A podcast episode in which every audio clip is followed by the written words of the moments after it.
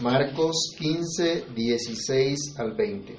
Entonces los soldados le llevaron dentro del atrio, esto es, al pretorio, y convocaron a toda la compañía. Y le vistieron de púrpura y poniéndole una corona tejida de espinas, comenzaron luego a saludarle, Salve, rey de los judíos, y le golpeaban en la cabeza con una caña y le escupían, y puestos de rodillas le hacían reverencias. Después de haberle escarnecido, le desnudaron la púrpura y le pusieron sus propios vestidos y le sacaron para crucificarle. Padre que estás en los cielos, en el nombre del Señor Jesús, te damos gracias porque una vez más podemos acercarnos para meditar en tu palabra, para reflexionar, Señor, en el mensaje que tú nos das a través de ella, de la enseñanza que traes para nosotros. Te imploramos, Padre bueno, que nos ayudes, que nos dirijas, que abras nuestro entendimiento, que abras nuestros corazones para que comprendamos tu verdad. Señor, y que esta verdad impacte nuestras vidas, nuestros corazones y nos transforme cada día más. Te lo rogamos, Padre bueno, y te damos gracias en el nombre de nuestro Señor y Salvador Jesucristo. Amén. ¿Pueden tomar asiento, mis hermanos?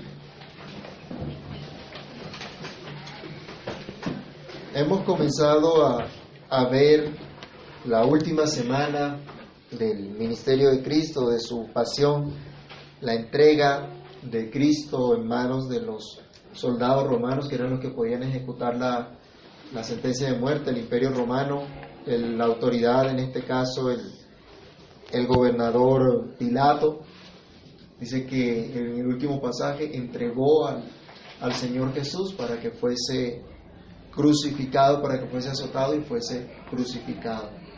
Pero acá la compañía de soldados se encarga de hacer algo que queda registrado en las escrituras para que nosotros tengamos una advertencia solemne de lo que puede ser una burla temeraria. Vamos a meditar en eso y pensemos en eso, en una burla temeraria. Gente atrevida, gente sin temor alguno de Dios, burlándose de Cristo, como acabamos de leer en el pasaje de Marcos, desconociendo quién es Cristo haciéndole mal al mismísimo Hijo de Dios. Y lo primero que quiero que pensemos es, ¿quién realmente se puede burlar de Cristo? Aquí esta gente se atrevió a hacerlo. Una compañía de soldados, o mejor, una gran proporción de ellos, para hacer la parodia de una corte. ¿Sí? Cuando llegaba el rey a algún lado o a algún palacio, había una corte y le hacían de pronto una calle de honor. Algo similar a lo que vemos hoy cuando llega una visita a un, un presidente a otro país, le hacen a veces una calle de, honor, le hacen honores a esta, a esta persona. Bueno, estaban haciendo una parodia de honor a Cristo y son convocados, entonces, había unos soldados, traen a otros, probablemente, diga usted, unos 60 soldados pudieran haber estado allí, no los 600 que conformaban toda la tropa. Pero ¿por quién fueron convocados? ¿Quién los convocó? Pilato no, les había dicho, eh, vengan y burlense de, Jesús. Sabemos que luego Pilato se ha lavado las manos también y que él fue responsable en esto. Pero parece que aquí toman la iniciativa estos soldados. Estaban bajo el mando de Pilato, aunque él no les había ordenado que escarnecieran a Jesús como lo hicieron, que se burlaran o lo injuriaran como lo estaban haciendo pero pues él mismo les había dado ejemplo, ¿no? Como pie para que lo hicieran. Porque antes él le había dicho, ¿tú eres rey de los judíos? En un tono de pronto en el que simplemente se burlaba de él y le menospreciaba. Bueno, en este último caso, acá el, el, Pilato que quería complacer al, al pueblo, conservaba tal vez la esperanza que una vez vieran a Jesús eh, todo herido por, por, causa de los azotes, tal vez el pueblo se compadecería y le, y le pediría. Pero ya sabemos cómo terminó la historia, ¿no? El pueblo a quién pidió? A Barrabás. No pidió a Cristo, pidió fue a Barrabás y a Cristo pidió que fuese crucificado. ¿Quién eran estos soldados? Era gente pagana, era gente cruel, era gente rebelde, era gente incuriosa, y se juntan en esta oportunidad de una manera vil contra un solo hombre, al cual han menospreciado, puesto que habían escuchado que decían que él era el rey de los judíos. Hermanos, debemos advertir que muchas veces, aún sin una convocación formal, la gente perversa se junta para hacer lo malo de manera natural. Se, se juntan para destruir, para dañar, para levantarse en contra de lo que Dios dice.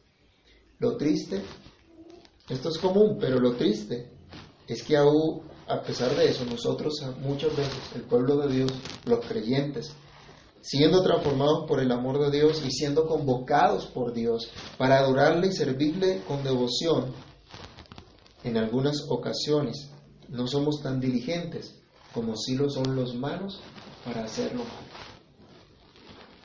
Los malos son diligentes, ¿se acuerdan de los, de los principales sacerdotes lo que hicieron? No trasnocharon un día acusando a Jesús y luego madrugaron al siguiente día para condenarlo a muerte y entregarlo a, a Pilato. Fueron diligentísimos para hacer lo malo. Pero a veces nosotros somos negligentes, aunque sabemos que el Señor dice que en lo que requiere diligencia, no perezosos. Vayamos a Proverbios, capítulo 1, versículo 10, y roguemos a Dios que nos guarde de ser de aquellos que diligentemente atienden la convocación de los malos en lugar de atender con diligencia la convocación de Dios. ¿Qué dice Proverbios 1.10? Hijo mío, si los pecadores te quisieren engañar, no consientas. Es categórico, ¿no? Si te quieren engañar, ¿qué es lo que dice? No consientas, no lo permitas, no te dejes engañar por los malos, no te dejen llevar no te dejes llevar por lo que otros quieren hacer. Estos soldados van a hacer lo malo, van a hacer algo supremamente terrible, van a escarnecer a Cristo, se van a burlar de Él, pero no entienden que lo que están haciendo lo están haciendo nada más y nada menos contra el mismísimo Hijo de Dios, contra el propio Verbo de Dios que había venido a traer las buenas nuevas a los suyos. ¿Se acuerdan de Marcos 1.1? Los que han estado escuchando el Evangelio de Marcos, ¿recuerdan que ese era el versículo lema de nuestro estudio desde que iniciamos? Principio del Evangelio de Jesucristo, Hijo de Dios. Así empieza Marcos y es todo lo que va está desarrollando la buena noticia del Hijo de Dios. Bueno, esta gente se estaba levantando contra el mismísimo Hijo de Dios. ¿Se pueden imaginar ustedes por un momento esa gente cometiendo este terrible abuso contra el Hijo de Dios. Que tenían enfrente al creador del cielo y de la tierra, al sustentador de todo lo que hay, que vino a humillarse para salvarles. Y vienen ellos a abusar de Cristo. ¿Pueden ustedes imaginarse cuán terrible era ese cuadro? Es obvio que ellos no lo conocían como el Cristo, que no lo conocían como Señor, como Dios, y de una manera blasfema hacen todo lo que hacen. Y este cuadro se repite constantemente porque son muchas las personas que aún no conocen a Cristo como Dios, no le aman. Al contrario, lo odian, lo escarnecen, se burlan de Él, se burlan de sus palabras y se juntan contra los demás para dañar, para hablar mal de Cristo y a todo aquel que cree en Cristo o que defiende su fe en Cristo. Si alguien se atreve a mantener sus principios y a declarar públicamente a Cristo, se vuelve enemigo de muchos, sobre todo en estos días. Su compromiso de ser creyente, de conservar los principios cristianos, se convierten en un problema para el seguidor de Jesús. ¿Se han juntado contra ti alguna vez? ¿Ha habido quien te ha señalado, quien te ha criticado o ha conspirado contra ti. Vayamos al Salmo capítulo 3, versos 1 y 2. Nos da un vivo retrato de lo que ocurrió con Cristo, pero también de lo que ocurre con sus seguidores en muchas ocasiones. Alguien que lea por favor Salmo 3, versos 1 y 2.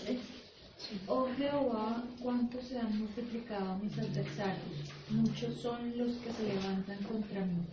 Muchos son los que dicen de mí, no hay para él salvación en Dios. ¿Te has sentido alguna vez como el salmista?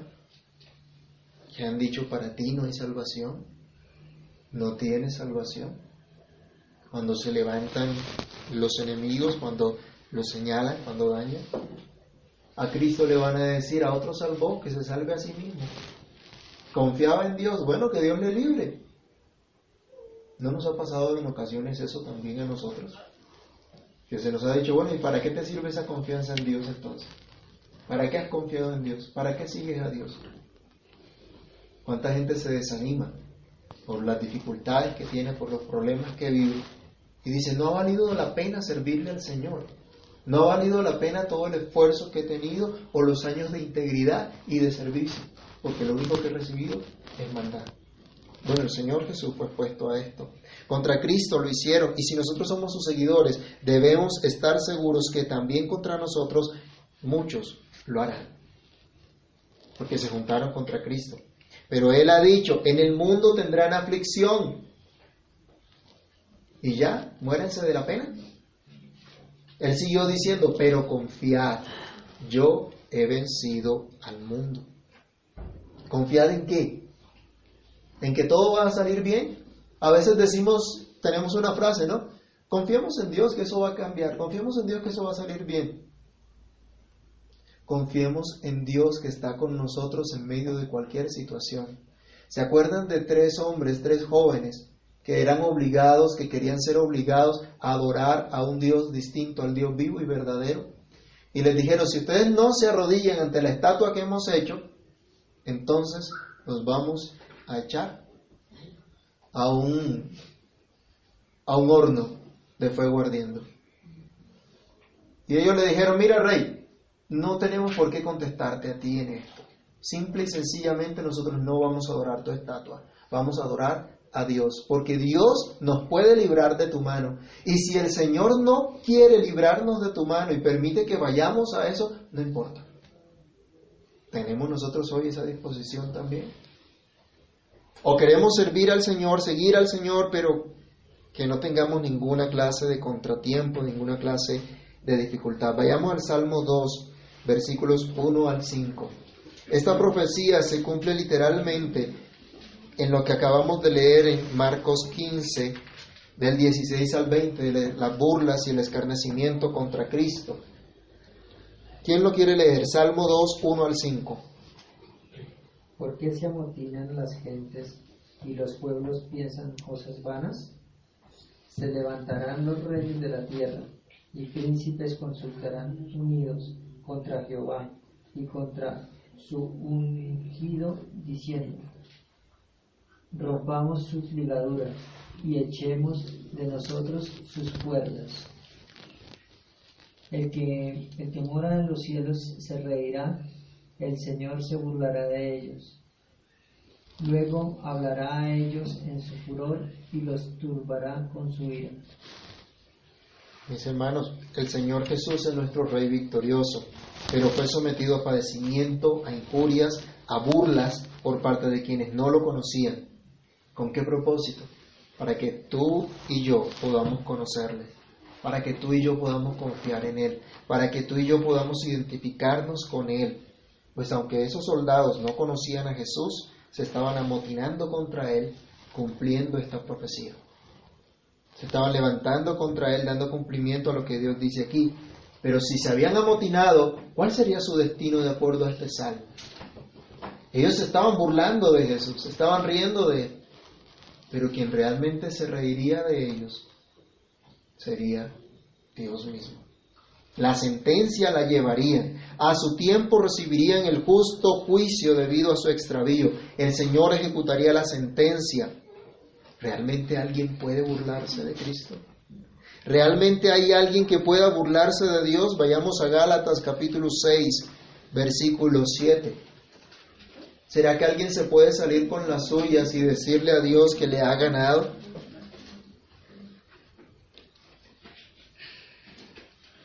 No os engañéis, Dios no puede ser burlado. Pues todo lo que el hombre sembrare, eso también segará. Advirtamos entonces, hermanos, ¿qué estamos sembrando? Estamos sembrando una vida de consagración, de fidelidad, de servicio dedicado al Señor cada día en lo que hacemos.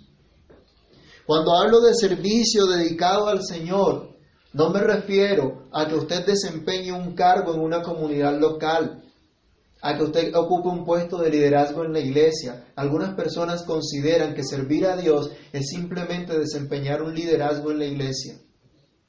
Servir a Dios es que cada día vivamos para su gloria, donde quiera que estemos, en la vocación que Dios nos dio.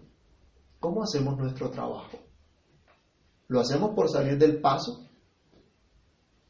Porque nos tocó, no hay de otra y tocó hacer esto. ¿O lo hacemos realmente para la gloria de Dios?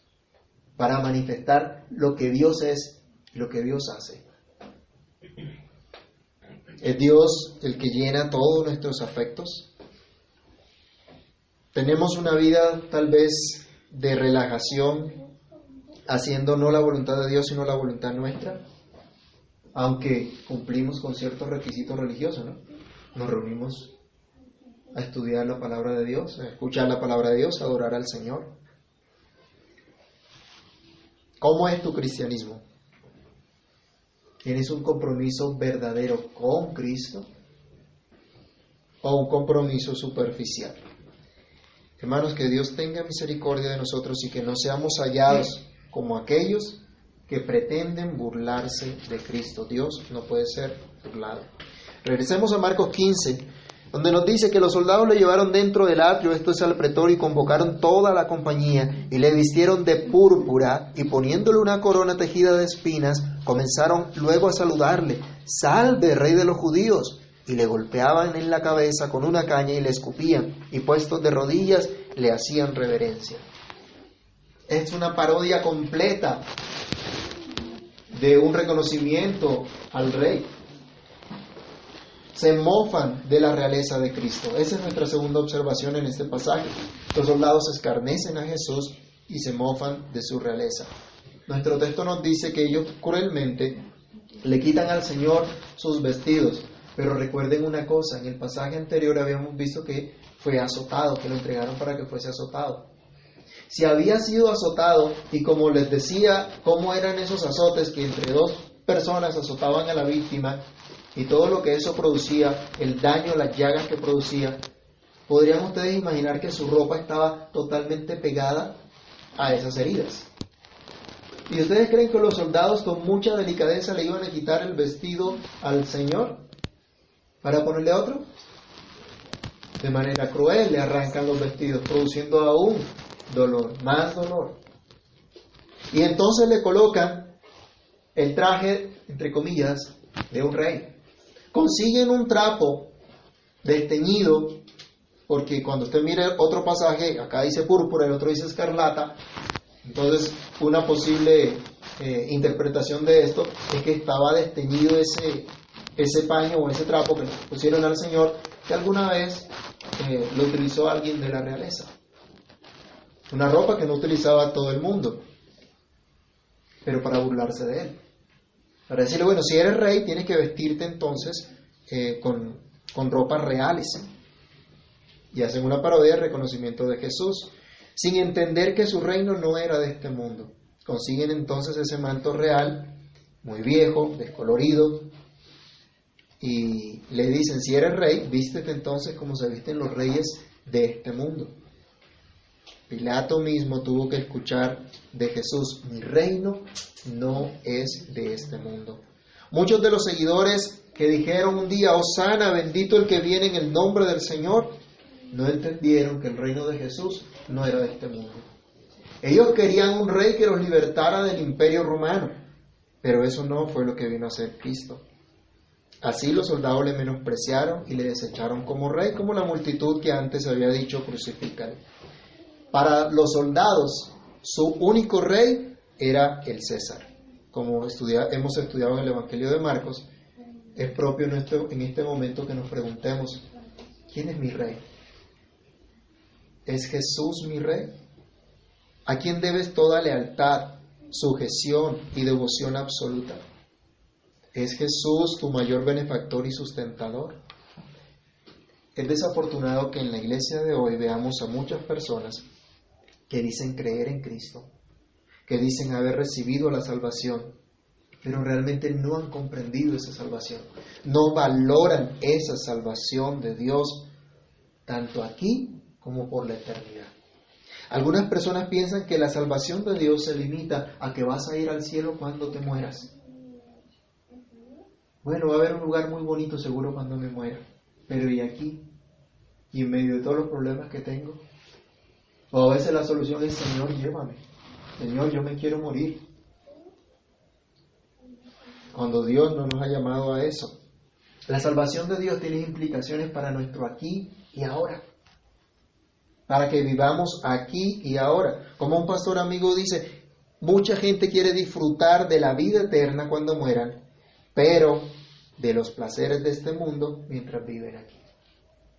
Hermanos, no se puede servir a dos señores. O se sirve a Dios o a las riquezas. ¿Cuáles son esas riquezas? Cada quien podrá colocarle el nombre que le parezca. El reino de Cristo no es de este mundo. Él reina en nuestros corazones y nos pide lealtad.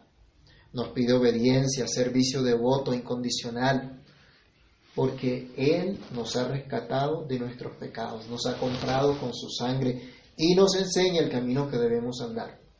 Estos soldados no conocían a Jesús como rey y se mofaron de su realeza sin entender que esa corona de Cristo era redimir a los suyos. Tal vez razonaron de esta manera, si eres rey, ¿dónde está tu corona? ¿Y qué hicieron? Armaron una corona de espinas y se la clavaron en la cabeza. Y con esa corona, obviamente, de espinas, ¿qué iba a producir? Pues que hubiese más sangrado, aparte de lo que ya había sangrado seguramente por, la, por los azotes. Ahora le colocan esta corona de espinas y aún le hacen sangrar más, sigue siendo derramada su sangre. Lo que ellos no sabían era que aún por encima de su pecado tan terrible que estaban cometiendo, Dios estaba llevando en el cuerpo de su santo Hijo la maldición de todo el género humano a causa del pecado de Adán. Leamos estas citas, Génesis 1, del 17 al 18, comparado con Romanos 8, del 20 al 21. Cuando Adán pecó, cuando Adán cayó en pecado, vino maldición sobre él y sobre la tierra aún. ¿Qué dice Génesis 1, 17 al 18? Y las puso, y las puso Dios en las expiaciones de los cielos. Génesis 1, 17 al 18. 17. Y las Y las puso Dios en la expansión. Perdón, perdón. Génesis 3, no es 1, sino 3. Génesis 3, 17 y 18.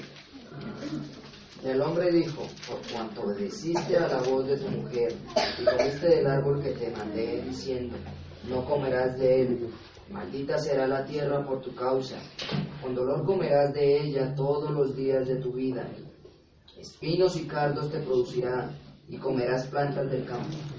Entonces, ¿qué nos está diciendo Génesis? Los espinos y los cardos nos están recordando la maldición de Dios sobre la tierra. La tierra que debía ser señoreada, cuidada por Adán, recibió maldición a causa del pecado. ¿Y qué dice Pablo respecto a esto también? Romanos 8, 20 al 21. Porque la creación fue sujetada a vanidad, no por su propia voluntad, sino por causa del que sujetó en esperanza, la sujetó en esperanza. Porque también la creación misma será libertada de la esclavitud de descorrupción a la libertad gloriosa de los hijos de Dios. Porque sabemos que toda la creación gime a una y aún está con dolores de parto hasta ahora. Cristo llevó esa maldición, la cual nos recuerda, se nos recuerda con esas espinas en la que hicieron una corona a Cristo, que vino a redimir a los suyos, que vino a libertad del pecado a los suyos, a su pueblo. ¿Qué dice Gálatas? Capítulo 3, versículos 13 y 14. Gálatas 3, 13 y 14. Cristo nos redimió de la maldición de la ley, hecho por nosotros maldición, porque está escrito, maldito todo el que es colgado en un madero, para que en Cristo Jesús la bendición de Abraham alcanzase a los gentiles, a fin de que por la fe recibiésemos la promesa del Espíritu. ¿Entiendes tú que Cristo vino a redimirte si eres parte de su pueblo? Tú eres parte de esa corona que Cristo llevó, pero Él te promete a ti una corona de gloria cuando Él venga. Pero Él llevó una corona de espinas, llevando la maldición que había sobre nosotros, sobre la tierra. Sin entender los soldados que Jesús realmente es rey y que regirá las naciones con vara de hierro, le dijeron, si tú eres rey, vamos a darte un cetro. Y cogen un palo, cogen una caña y se la dan como cetro. Desconocían por completo el reinado de Jesús. Aparte de haberle hecho esa corona de espinas, le dan una caña y con la misma caña le pegan en la cabeza. ¿No les parece crueldad? ¿No les parece sedicia ese acto? Fue terrible. Desconocieron por completo la autoridad real de Jesús. Recuerden, el cetro es una señal de autoridad. Se burlaron entonces de la autoridad del Señor. ¿Cuántos hoy tristemente se siguen burlando de esa autoridad de Cristo? Y dice aquí nuestro texto que ellos eh, se arrodillan y le dicen, salve rey de los judíos. Una parodia de reverencia, realmente una falsa reverencia, un saludo eh, de burla. Pero qué sorpresa se van a llevar estos el día que Cristo venga. Cuando vean que efectivamente habían abusado y escarnecido a aquel de quien dice la Biblia, tu trono, oh Dios, es eterno y para siempre. Cetro de justicia es el cetro de tu reino. Ante su autoridad nadie podrá resistirse. Otra vez vayamos al Salmo 2, pero ahora el versículo 9. ¿Qué pasará con aquellos que se levantaron contra el Señor?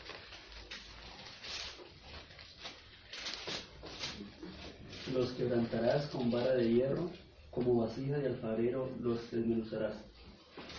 Un día tendrán que doblar su rodilla, adoloridos y vencidos por Cristo. Isaías 45:23 da la promesa del Señor que ante Él se doblará toda rodilla. Los soldados se burlaron de la autoridad de nuestro rey. Hoy muchos se siguen burlando de la palabra de Dios odian la palabra de Dios y la quieren sacar de todo lugar donde alguna vez ha estado. Pero el juicio de Dios vendrá a su tiempo sobre aquellos que no se arrepienten. Miren, ¿han escuchado noticias en estos últimos días? ¿Se han visto que han ocurrido dos terremotos en México? Y el segundo, aunque aparentemente fue de menor impacto, causó más daño. ¿Han escuchado de las islas que fueron devastadas por los huracanes? Es terrible. Muchos muertos y una devastación grande. Allí podemos ver nosotros, hay juicios de Dios. ¿Y qué hace la gente ante ese juicio? Le echa la culpa a Dios en lugar de arrepentirse. Y siguen todavía en su soberbia. ¿Se escucharon que había algunas señales de los rescatistas en, que, diciendo como una señal de esperanza o de victoria. ¿No ven ustedes un poco de soberbia realmente en esa señal? En ese puño de lo logramos, lo conseguimos, en lugar de humillarse y dar gracias a Dios. La gente sigue sin arrepentirse. ¿Han escuchado, se acuerdan ustedes en Apocalipsis que dice que habrá tantos juicios y la gente aún a pesar de los juicios no se arrepiente? No se vuelve a Dios. Esa es la terrible realidad de la dureza del corazón humano. Terremotos, tsunamis, huracanes devastando A pesar de eso, la gente prefiere ignorar a Dios, ignorar su palabra, aborrecerla. Pero esa palabra les juzgará en el día final. Pero ¿cuál es tu respeto y tu compromiso ante la autoridad de Cristo? ¿Cuál es tu respeto por la palabra de Dios, por la palabra de tu rey? Hermanos, es necesario que nosotros reflexionemos porque muchas veces no somos coherentes en lo que decimos creer y lo que vivimos. Porque podemos decir Jesús es mi rey, pero no me puedo someter a su palabra. No puedo creer que esta sea la buena voluntad de Dios, agradable y perfecta. ¿Realmente tú comprendes y recibes a Jesucristo como tu Rey, es decir, como el Señor, el dueño de tu vida? ¿O tú eres de aquellos que desconoce y rechaza el reinado de Cristo? Cuidado, porque podrías estar participando también de la burla temeraria que hicieron aquellos soldados. Finalmente, ¿qué hizo Jesús? ¿Cuál fue la actitud de Jesús? Si ustedes comparan el versículo 26, eh, perdón, el versículo 16 y el versículo 20 de Marcos 15, encontramos simplemente que Jesús es llevado. No dice que Jesús fue, no dice que Jesús tomó esta iniciativa de ir y de hacer y se fue llevado. Y desde los pasajes anteriores se nos dice fue atado y fue llevado de un lugar a, a otro, sometido por completo a sus verdugos sin oponer resistencia alguna siendo el mismísimo Hijo de Dios, siendo Dios mismo, se humilló hasta lo sumo y no dijo nada. Vino a hacer la voluntad de Dios con gozo, tal como se nos recuerda Hebreos. Vayamos a Hebreos capítulo 12, versículo 2. Miremos Hebreos 12, 2. ¿Qué llamado tenemos allí? puesto los ojos en Jesús, el autor y consumador de la fe, el cual por el gozo, por el gozo, el cual por el gozo puesto delante de él sufrió la cruz, menospreciando el oprobio, y se sentó a la diestra del trono de Dios. Mire, por el gozo puesto delante de él, por lo que Dios le daba, la obra que iba a hacer, dice, sufrió la cruz. No es que Jesús se gozara en que le pegaran, en que lo escarnecieran, en que lo maltrataran. No es que Jesús fuera masoquista. La Biblia nos llama entonces a mirar a Cristo. Y por, por seguir a Cristo sabemos que tendremos dolor, que tendremos aflicción, pero nos dice, mire a Cristo. Y mire el galardón que obtuvo Cristo y mire el galardón que Dios le ofrece. Entonces, no quite sus ojos de Cristo. Y si tiene que haber sufrimiento, siga mirando a Cristo. Y pase por ese sufrimiento sostenido por Cristo. La Biblia nos llama entonces a mirar a quién? A Cristo. No nos llama a mirar a la gente mala que nos causa dolor y buscar que les vaya mal para sentir alivio. Cuando de pronto alguien nos hace quedar mal o se levanta contra nosotros, ¿no quisiéramos como que tomar un poquito de su propia medicina?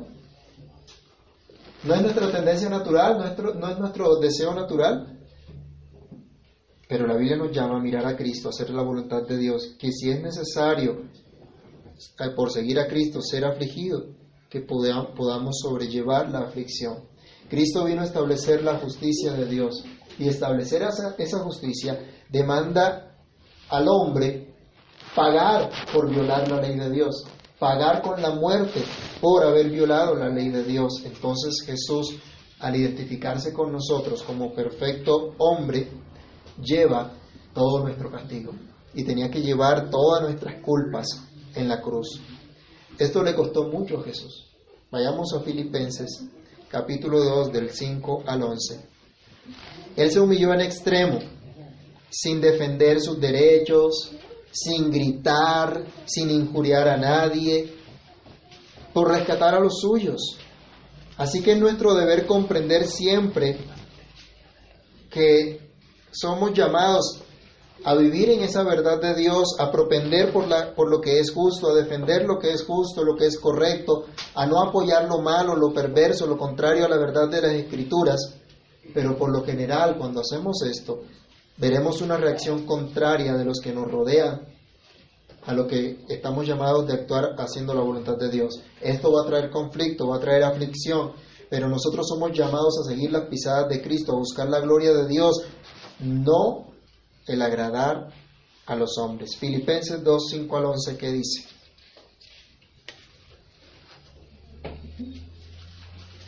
Haya pues en vosotros este sentir que hubo también en Cristo Jesús, el cual siendo en forma de Dios, no estimó ser igual a Dios como cosa que aferrarse, sino que se despojó a sí mismo, tomando forma de siervo, hecho semejante a los hombres. Y estando en la condición de hombre, se humilló a sí mismo, haciéndose obediente hasta la muerte y muerte de cruz. Por lo cual Dios también lo exaltó hasta lo sumo y le dio un nombre que es sobre todo nombre, para que en el nombre de Jesús se doble toda rodilla de los que están en los cielos y en la tierra y debajo de la tierra, y toda lengua confiese que Jesucristo es el Señor, para gloria de Dios Padre. Hay en ustedes el mismo sentir que hubo en Cristo Jesús. Ante las injurias que sufrió el Señor Jesús, ¿qué hizo?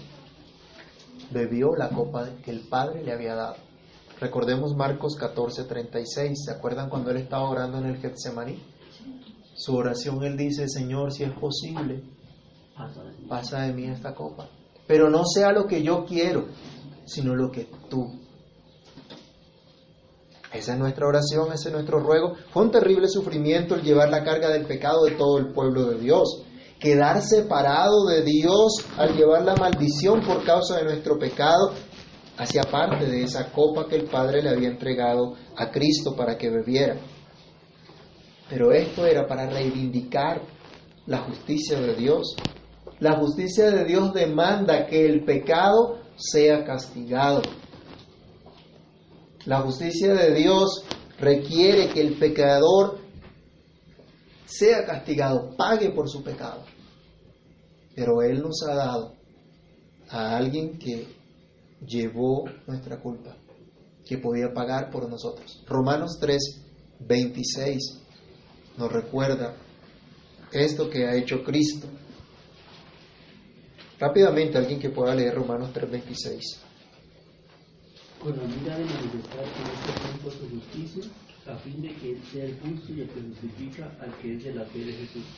Dios es el justo, pero Dios también justifica al que es de la fe de Jesús porque Dios le otorga la justicia de Cristo porque Cristo pagó completamente de acuerdo a la ley de Dios por el pecado. Y Cristo vivió perfectamente de acuerdo a la ley de Dios que es exigida a todo ser humano. De modo que las burlas, las incomprensiones, las injurias llegaron por causa de esa voluntad perfecta de Dios, de hacer la voluntad de Dios. Y eso lo tomó Él, tomó esa copa para que tú y yo no tengamos que pasar la amargura de la condenación y el tormento en el infierno por la eternidad.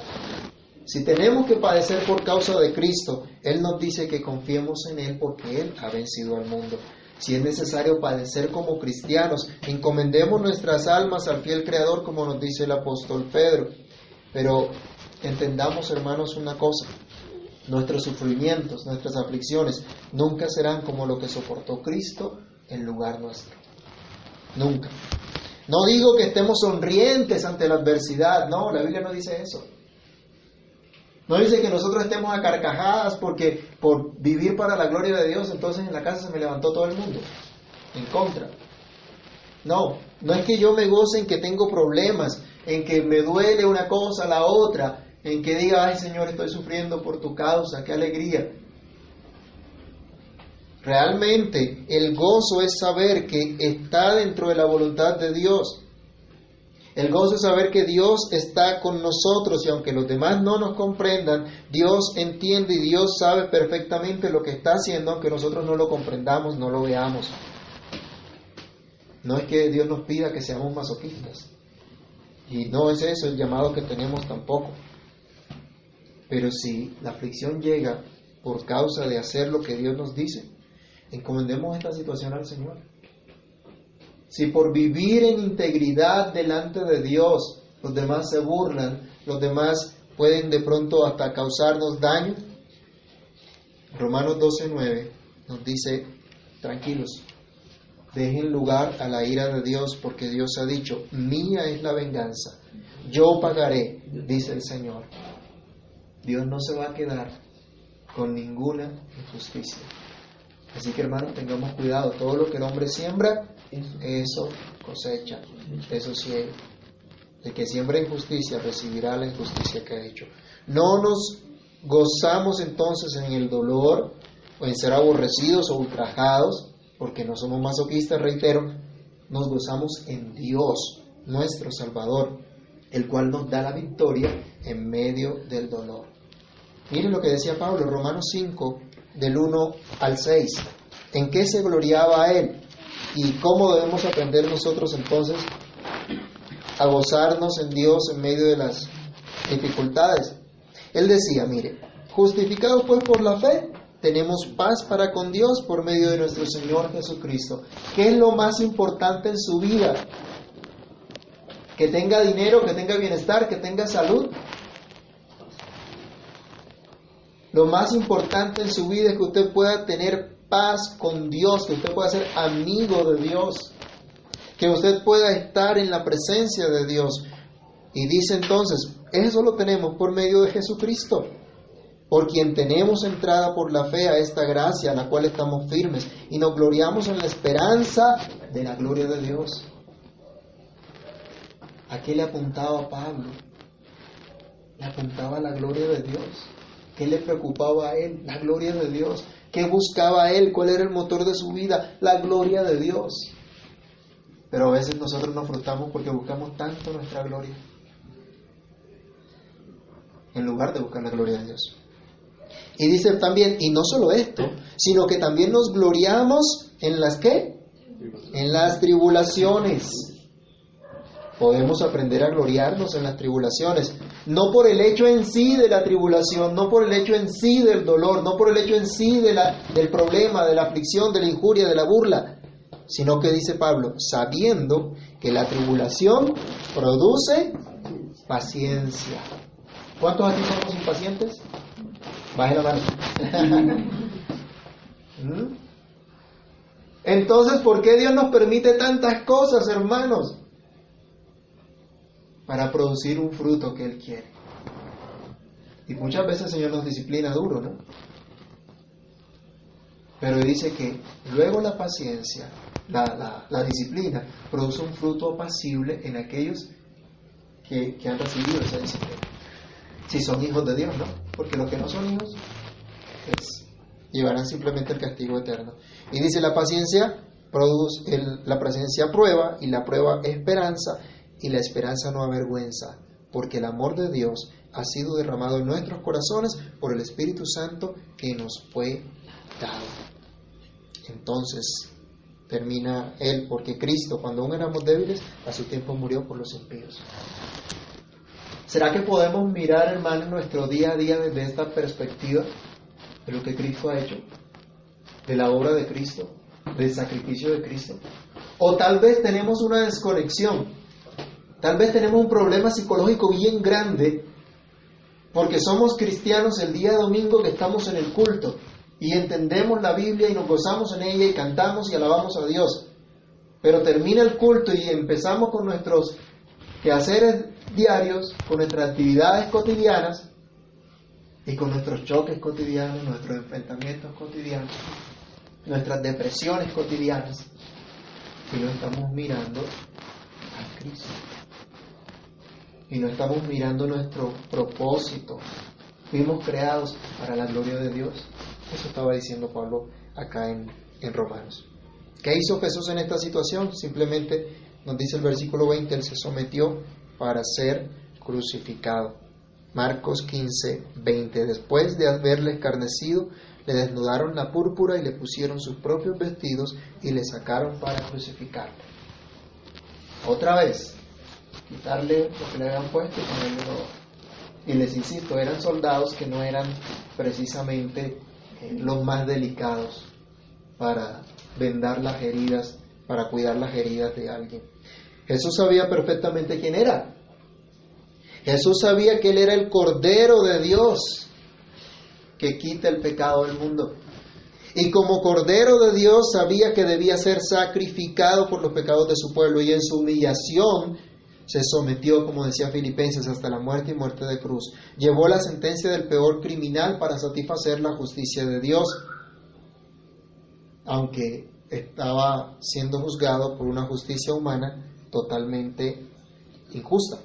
Jesús no rehusó la muerte, Jesús no rehusó la cruz, pues al venir a identificarse con el hombre y ponerse a su favor, sabía que debía cumplir las exigencias de la santa ley de Dios que demanda el castigo del pecado. Y de esa manera entonces Él se somete a esta sentencia. Si Jesús no hubiese hecho esto, usted y yo hoy seríamos todavía reos de la muerte eterna, de la condenación eterna, del infierno de fuego. Jesús se sometió a ser sacrificado para llevar nuestras culpas, de modo que hoy nosotros disfrutemos su perdón, disfrutemos su libertad, porque al unirnos a Cristo, al estar unidos a Cristo, estamos crucificados con Él. Cuando Pablo dice, estoy juntamente crucificado con Cristo, acuérdense es, en la cruz, Él murió por mí, yo debía ir a la cruz, pero como yo estoy unido a Él, yo también fui a la cruz. Y mis pecados allí fueron expiados, fueron perdonados completamente. Y la justicia de Dios fue satisfecha. Me identifico con Cristo, veo la cruz de Cristo en ese sentido también. Mi deuda ya no es mía porque Cristo la llevó. Dios ya no se acordará más de mis pecados porque Cristo pagó por ellos. Ese maravilloso hecho de la salvación no llena de gozo tu vida costó la muerte de nuestro Rey, de nuestro Salvador, quien se humilló a sí mismo, bebió la copa del Padre y se sometió para vindicar la justicia de Dios y salvar así a su pueblo. Yo les pregunto, ¿pueden ustedes ver la grandeza del amor de Dios por su pueblo? ¿Puedes tú ver la grandeza de la salvación de Dios? ¿Puedes considerar esa valiosa salvación que costó la sangre completa y la completa humillación de Cristo, el mismo Hijo de Dios? Si aún no logras ver esto, si aún no es suficiente para ti considerar la salvación del Señor, pide a Dios que abre tus ojos. Pide a Dios que tenga misericordia y te permita comprender esa salvación al punto que puedas ver que tus afectos estén solamente en Dios. Que tú puedas decir como el salmista, ¿a quién más tengo yo en los cielos sino a ti? Si fuera de ti, nada deseo en la tierra. Solo vivir para la gloria de Dios sin importar que esto pueda causar dolor o aflicción. Hay un premio, hay un galardón, un supremo llamamiento y es la gloria de Dios. Aplica esto entonces, mi hermano, a tu vida, a tu hogar, a tu relación conyugal, a tu relación familiar, a tu trabajo, en donde quiera que Dios te haya colocado, en medio de la iglesia local, en medio de los que te rodean. Pide a Dios que puedas temerle en verdad, sometiéndote a su señorío en cada aspecto de tu vida y que no vayas tú a ser como aquellos que hicieron una burla temeraria al Señor. Oremos. Padre Santo, te damos muchas gracias, Señor, por tu bondad y misericordia, al recordarnos que tú llevaste la maldición que nosotros merecíamos, al recordarnos, Señor, que por nuestras injusticias Tú fuiste azotado, tú fuiste herido, tú fuiste escarnecido, para que hoy podamos tener paz con Dios, para que hoy podamos acercarnos a tu presencia. Señor, te pedimos que abras nuestro entendimiento, que nos permitas comprender la grandeza de tu salvación y que podamos gozarnos en ella como nuestro mayor bien. Dios mío, ayúdanos para que nuestra visión se aclare para que tú alumbre nuestras tinieblas, que no que no dejemos, Señor, que los problemas, que las dificultades, que aún nuestras tentaciones, Señor, nos impidan ver lo que tú has hecho, nos impidan valorar, apreciar, Señor, lo que tú has hecho, cumpliendo tu justicia y dándonos salvación. Ayúdanos, Padre bueno, Ayúdanos en cada una de las áreas de nuestra vida. Ayúdanos en el, nuestro día a día a vivir realmente para ti, a buscar tu gloria, a buscar que tu nombre sea exaltado, Señor, en la manera como vivimos a diario, en lo que hacemos, Perdona, Señor. Perdona, Dios, nuestra falta de compromiso con tu verdad, con tu palabra. Perdónanos, Señor, porque aunque reconocemos que la Biblia es tu palabra, que es lo que tú dices, lo que tú nos enseñas, muchas veces nos burlamos de ella con nuestras rebeliones, con nuestras actitudes irreverentes ante tu palabra. Perdónanos, Dios. Y ten misericordia de nosotros y guíanos y enséñanos por el camino que debemos andar. Señor, gracias, porque ese sacrificio lo hiciste para podernos librar de esa maldición del pecado, de ir a la condenación eterna. Señor, te pedimos que nos ayudes, que tengas misericordia de nosotros y que coloques un verdadero temor reverente ante ti, que podamos reconocerte en verdad como nuestro gran Rey y nos sometamos por completo y voluntariamente a ti, Señor, en agradecimiento por tu obra. Padre bueno, tú nos conoces, conoces nuestro entrar y nuestro salir, conoces lo que vivimos en nuestros hogares, Señor, en nuestra relación. Conoces, Dios, lo que vivimos en el estudio, el trabajo. Conoces lo que vivimos en este barrio, lo que, lo que vivimos en cada lugar donde tú nos has puesto. Mi Dios, ayúdanos a ser coherentes, a ser consistentes con lo que aprendemos por tu palabra y lo que vivimos en el día a día. Ayúdanos para que de esta manera tú seas exaltado, tú seas glorificado. En tu mano nos colocamos, Señor, y te damos gracias confiando en tu buena voluntad agradable y perfecta. En el nombre del Señor Jesús. Amén.